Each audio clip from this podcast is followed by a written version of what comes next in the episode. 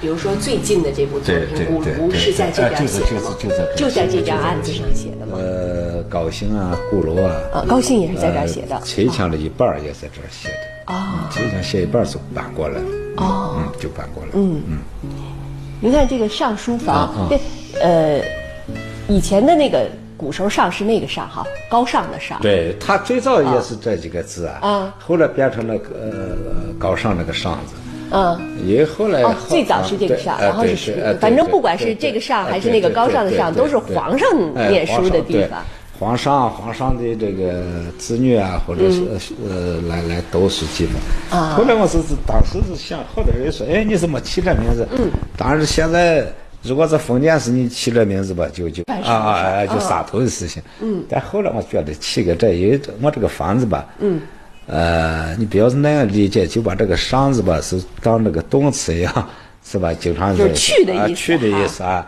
去书房的意思。上学。啊啊啊！所以呢，您说说看，每天进到自己的这个上书房里，是一种这个很很神圣、很敬畏的心情，还是说特平民化，就跟小孩去上学了一样啊？对对，就是嘛，就上书房、上上茅房、上 书房，就是类似这一样，道理是一样的。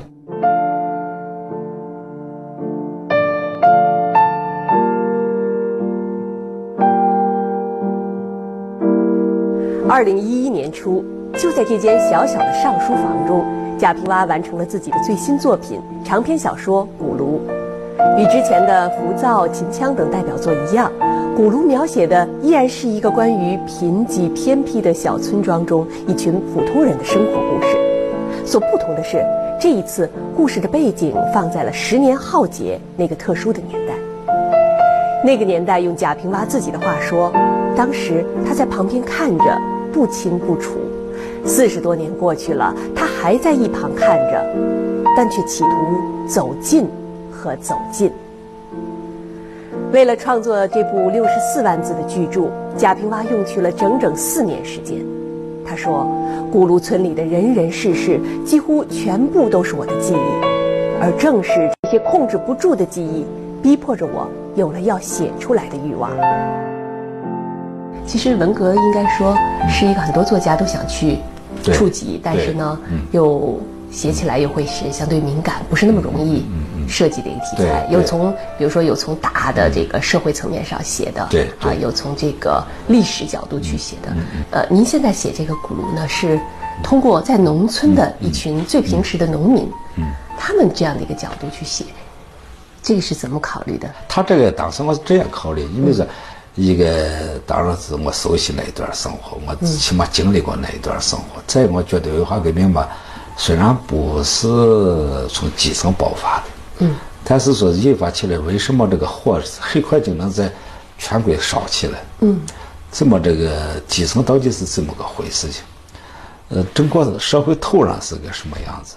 主要是从这个方面来写，因为如果这个基层这个人性、社会基层这这种东西你不。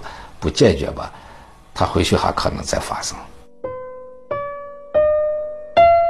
在古炉中，贾平凹对所有的村民都深怀同情与悲悯，因为在他眼中，没有谁是坏人，他们只是因时因势暴露出人性中的弱点罢了。尤其农民，贫困、不公平、不自由，容易使人性中的魔鬼显现出来，而当被政治运动着时，就集中爆发了。因为在我经历过这文化革命吧，我觉得，尤其在当时我年纪小嘛，在一个山区，他就没有这些政治或这个路线了，就变成人和人之间的恩恩怨怨、是是非非。但是你要在一个农村，又多了深仇大恨，他也不存在这些东西，他就是些鸡毛蒜皮的日常生活中，人性里边那些弱点全部暴露出来以后吧。嗯，就是你长了我短了，家长里短，是是非非，平常积攒的那些小毛病吧，在那个时候都借着这个运动嘛都爆发。而且中国呃这个解放以后吧，运动也特别多。从我这里边写着，中国人也习惯于运动了。实际上每个人也比运动着，每个人都比运动着。所以说文化革命这这种大的这个群众运动来了以后吧。呃，大家有这种惯性，容易就挪进去。嗯。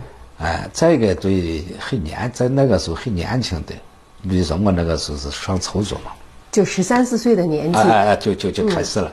开始以后，那个时候开头文化革命一开始的时候，大家啊兴奋的不行，可以不上学了啊，对，不上学了嘛。嗯。他这种群众运动来了以后啊，对年轻的人啊，他是一种节日的狂欢呀。嗯嗯，那是整天也是精力旺盛，是不吃不睡啊，整天跑。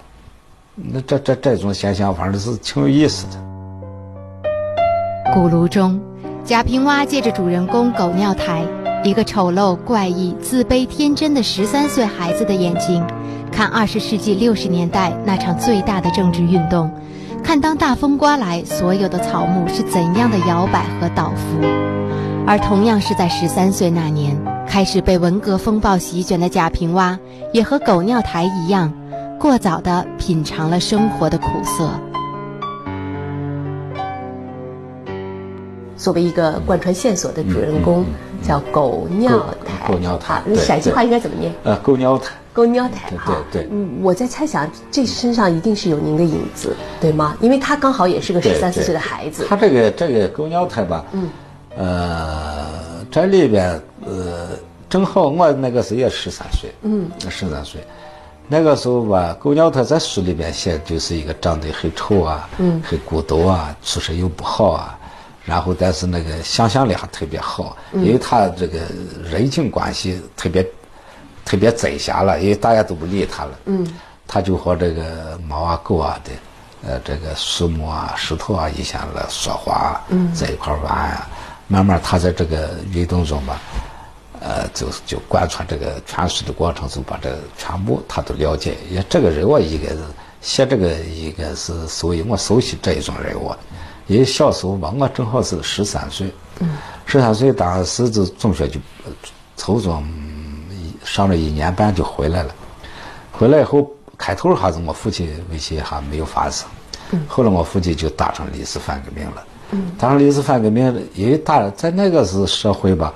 呃，一个人政治上受了这个死出了事了以后吧，那是灭顶之灾，那那就是灭顶之灾的。嗯，他的政治啊、经济啊，全部就落入社会最基层的基层了。当时就是呃，属于我是属于科教子女，就可可所谓科教子女就是可以教育好的子女啊。叫的名字挺好听的，实际上就是这个呃，其实说的是你这一辈子没戏了，没戏了，就是你这个啥也做不成了。你就不能乱说乱动了，所以这应该是一个分水岭吧？就是开始你对于文革运动，作为一个孩子嘛，因为能够不上学不念书而兴奋而狂欢，然后突然间家里面临着这样的灭顶之灾，对，一下子就给推进深渊了。一下子，一下子就就就人世间的世态炎凉，我就体会的特别多。那个是不应该是十三岁的孩子来体会这些东西的，但是那我感受特别大。当时的社会吧，就是他也打上那次反革命。后代就完了。嗯，所以他首先想到一见，我就是我把我我娃害了。那一次我见我母亲在那寒风中头风把头发吹着，一个手捂着肚子啊，来接来不是孩子不是背的多，他来减轻一下，再接一下，就特别伤感，就特别伤感。嗯，现在都不能回回忆那一段事情。一九五二年。贾平凹出生在陕西东南一个叫地花街的小村镇，他的父亲是乡村教师，母亲是农民。在文革中，父亲被打成历史反革命分子，关进了牛棚。贾平凹有一次去探视他，在那次探视中，这个十三四岁的少年体会到了什么是无奈和无助。当时叫学习班，实际上就是后来人说的牛棚吧，他一般人不让进去的。他把这个四类分子啊，嗯，所谓四四类分子几乎反会有这一轮人把全部集中在里边，嗯嗯，来批斗你，因为在这个。但你们没没没办法联系吧？如果他被关到那，那没办法联系。离家有多远？呃，离家有个十里路。十里路。十里。你中间可以去看。我去，我看过一次，看过一次吧，就是他春节时候他不让回来，嗯，他也在那儿学习班。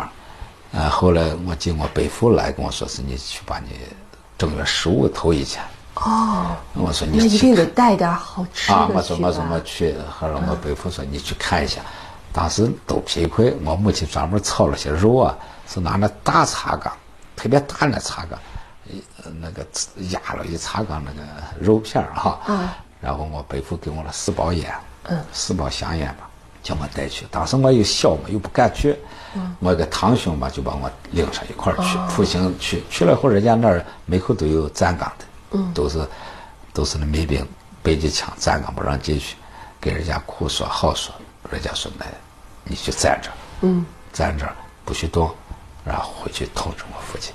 那是你多长时间没见父亲？那起码有几个月了吧？父亲变样了吗？嗯，当然，特别是那就是前一会儿吧我父亲从那个墙那边就过来，我一看，反正特别瘦嘛，特别瘦也是那个那那脸色发暗，就是那种，那现在当然就是那种受症那种形象嘛。然后来了以后，本来想跟我父亲问好的话，说好的话，但到那个时候不知道说啥东西，我就说这是我妈给炒的肉吧，你把这吃了。我拿着筷子就说你里边不吃吧，就是这儿吃去。我父亲当时就就是一口也没吃，然后他说他把烟拿走，你把肉拿回去，拿回去。然后说到这儿，人家人家就说时间到了，是不让你再说话了，就把我父亲带走了。匆匆一面，啊，匆匆一面，因为我就觉得我父亲往过走的时候，走走过那个墙头的时候啊，回头看了一眼，哎，我就老一生都记着他当时回头看那个那那那个情景。当然，这个这这种情景吧，呃，没没办法用文字来表现出来，但是我能记得那个眼神，他就他就走。这是我在批斗他的时候，我见过一见过一次吧。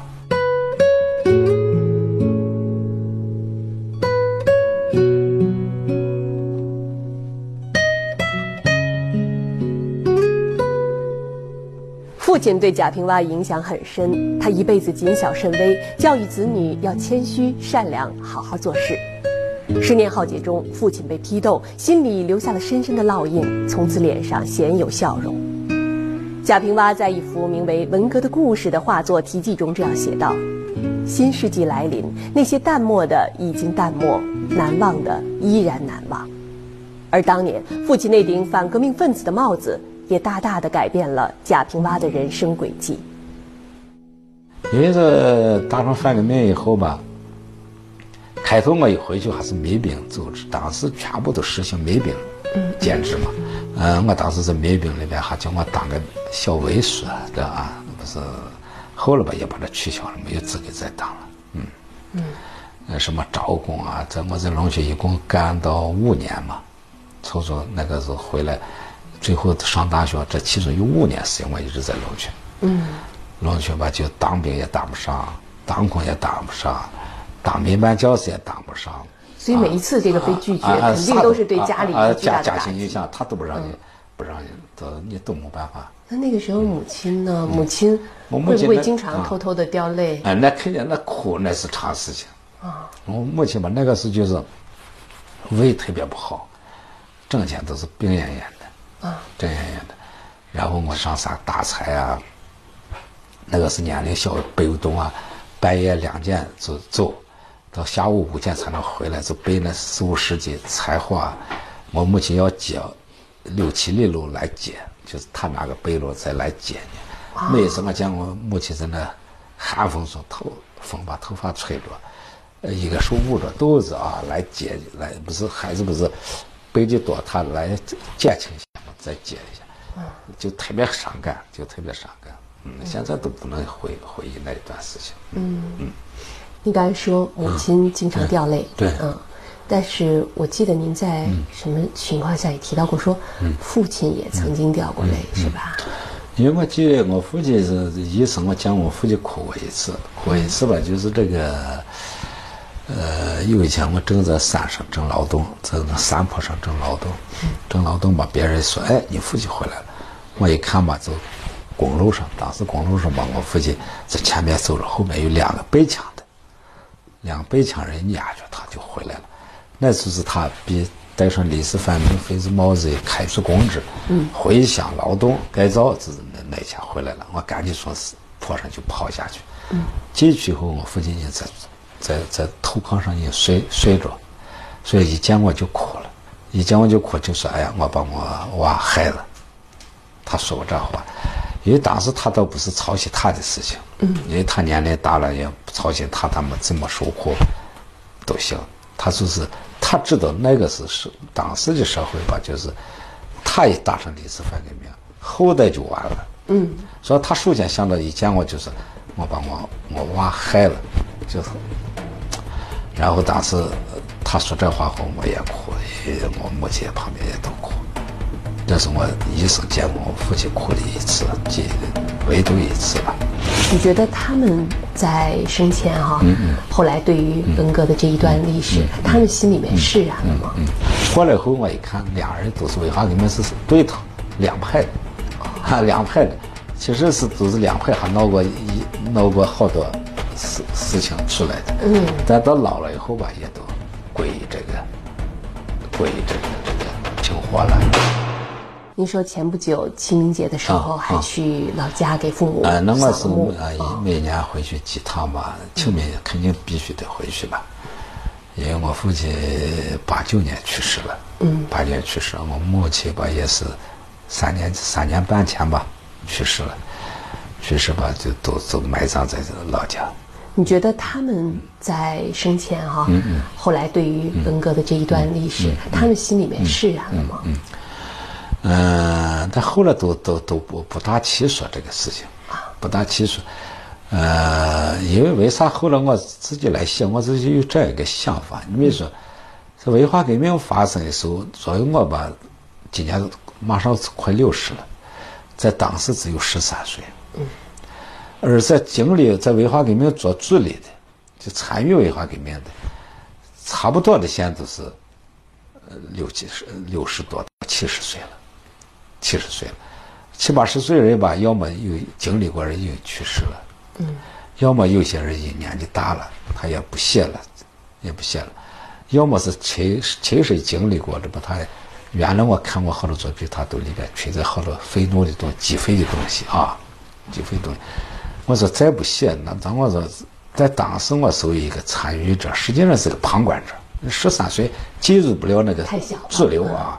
但是目睹了这整个过程，嗯，目睹了过程，所以我想想，当时那么小的孩子，现在都这么大的岁数了以后吧，你再再不写吧，再过一段再不写就没人再写经历这个过程，没有这个过程，不写吧，我觉得以后人就是那个也可以写，但是他绝对没有实实际感受了，没有感性认识，嗯，所以我觉得。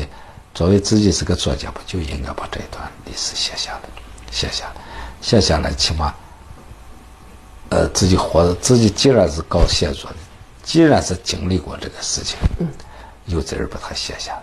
那你这次写的时候有没有在做一些回访？比如说对当年的？哎，那肯定要做回访，因为他靠记忆吧，材料还是不够的。嗯，毕竟那个时候还小嘛。嗯，因为我我北家里边就有当时参与的。呃，就是，呃，就是一些一些策划派的头啊，也有。我去的另外一派的人的那那些，后来都都关系都不错了嘛，都都啊都能了解，都为他当年的情况。现在大家回想起来，没有更多的仇恨了，都愿意说当时那些事情。啊。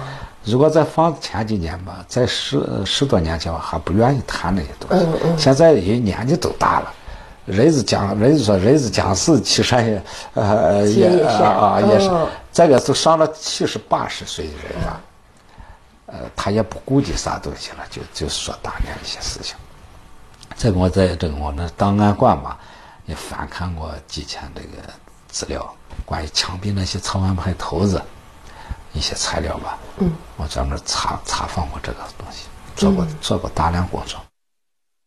在贾平凹眼中，古卢不只是在写自己记忆中的那个山村，而是在写中国。他说，外国人用英语把中国称作 China，而 China 的原意就是瓷。他写这个烧瓷的小村古卢，其实意在书写泱泱大国。在创作古炉的四年时间里，贾平凹手写了三稿，每一稿都是一字一句重写，写作字数前后高达两百多万字，用掉了三百多支碳素笔。他说：“我感激那三百多支笔，他们的血是黑水，流尽了，静静地死去在那个大筐里。”因为我一边读一边在就是在想着您作为一个作者自己的心态，因为这段历史和您是不可能这个摆脱任何关系的哈，您本身就是其中的一员。那您觉得自己在写的时候，内心是怎么样的一种情感呢？还有仇恨吗？还有这个怨气吗？还有恐惧吗？他这个因为他过去这么多年了，过去时间很长了。很长以后吧，实际上原来一直不不愿意走走走进这个题材，因为一想起文化革命，我就最早的时候也是呃一肚子愤怒的，因为起码我自己在文化革命中，我这个家庭在文化革命是毁灭了，啊毁灭了，而且我的人生吧也发生改变了，因为我当时在学校学习的时候也特别好的，嗯，按我父亲的设计吧，那肯定是都。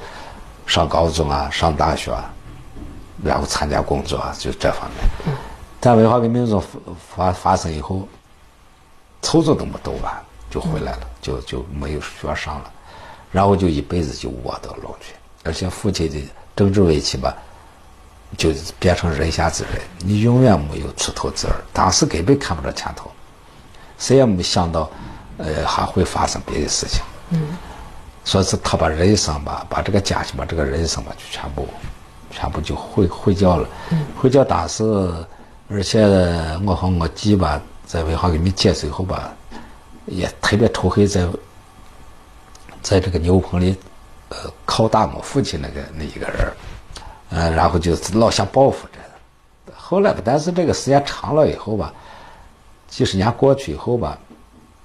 自己也长大了，都回顾这一段历史吧，嗯，就觉得他是，他是各种原因来凑成的，各种原因凑成的，所以也慢慢也是没有这种，嗯，没有这种怨恨了。因为我回我老家，我常回老家，回老家吧，呃，有一次过这个河，我在后记里边写这个情节，过这个河的时候啊，看见两个老头，那个腿特别细。背一个菜背篓从那河里手拉手从那河干净河里放我过的时候，那特别感人。就是风走残年的两人还背那么多东西，从火里手拉手摇摇摆摆往过走。过来后我一看，两人都是为啥革命是对头两派的，啊两派的，其实是都是两派还闹过一闹过好多事事情出来的。嗯，但到老了以后吧，也都归这个这个。平和了，也也也互相相互啊，也经过经过这人生以后吧，觉得那一场事情，他后来就人性东西也能恢复好多东西。嗯，所以我觉得用不着这个在里边，在里边，呃，在抒发更多的仇恨，应该更深刻来反思到底是怎么回事，而不是说仅仅怨恨到一个一个什么事情上。当时当农民就没有出路。只要农村户口就把你永远锁进在一个地方，永远锁进一个地方，就啥时候能能离开农村？后来我给家人讲，我说哎，反正是你全当我是个大领导吧，全当大领导吧，领导哪个领高级领导能顾上家？嗯嗯，我咱也顾不上家吧。那顾不上这些生活细节，我想你应该传授给他一些更重要的生存智慧。刚才你也说了，以后能应付社会。对。